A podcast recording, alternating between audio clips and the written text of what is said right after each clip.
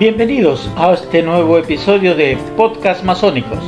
En esta oportunidad para tratar el tema de regularidad y reconocimiento, dos conceptos íntimamente relacionados, pero igualmente diferentes aunque complementarios.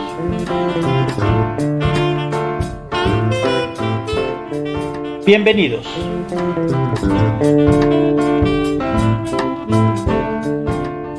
Como ya sabemos, los masones trabajan en logias que a su vez se reúnen en grandes logias.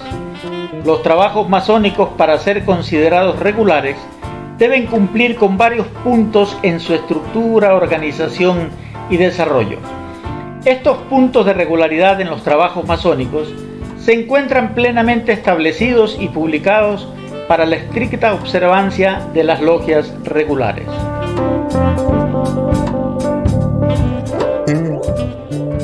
Ahora bien, para que una gran logia sea considerada regular, debe cumplir con la condición de haber nacido a partir de logias regulares, lo que se denomina regularidad de origen, y mantener su regularidad cumpliendo los puntos establecidos para que los trabajos masónicos sean considerados como tales.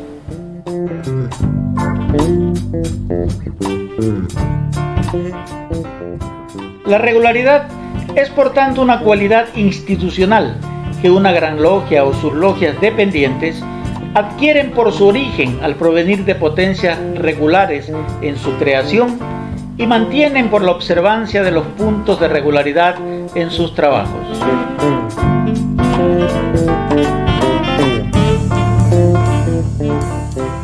La regularidad de una gran logia es un tema en forma y fondo distinto del reconocimiento.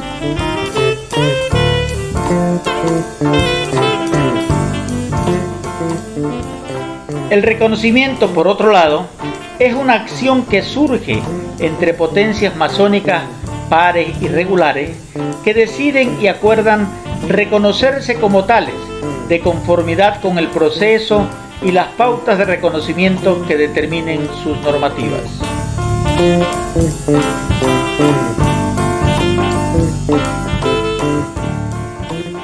Obviamente que pueden existir grandes logias regulares que no hayan realizado entre sí el proceso de reconocimiento mutuo y por tanto no se reconozcan en un momento determinado, aun cuando compartan reconocimientos con un mismo grupo de grandes logias regulares y trabajen conjuntamente en los mismos círculos de reconocimiento.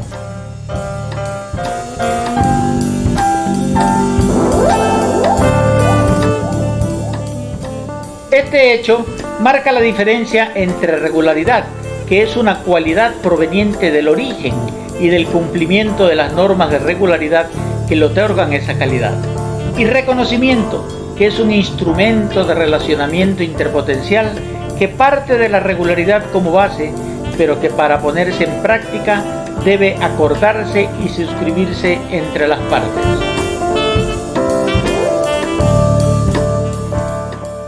Del mismo modo, es potestad soberana de las grandes logias mantener o deshacer el reconocimiento otorgado a otra, de forma unilateral incluso, si considera que se han alterado las condiciones que lo motivaron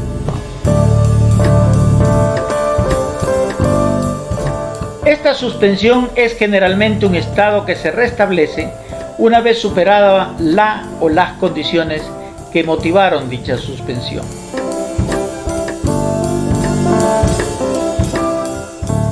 Por tanto, que una potencia retire el reconocimiento a otra no implica que todas las potencias regulares con quienes mantiene relaciones lo hagan, reiterando que los reconocimientos son instrumentos bilaterales aun cuando por convenios u otros instrumentos internacionales puedan establecerse por procedimientos multilaterales.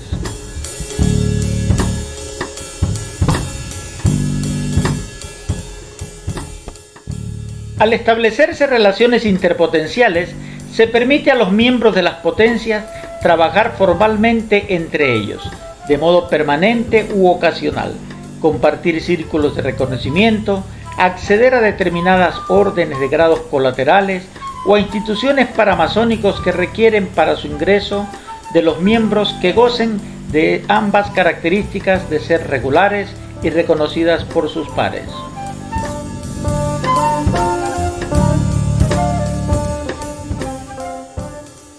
Aunque la masonería en sí no es ni regular ni irregular, sino que es universal, las instituciones, grandes logias y logias, sí pueden caracterizarse como regulares, establecer y mantener relaciones interpotenciales conforme a sus normas y en estricto uso de su soberanía masónica exclusiva.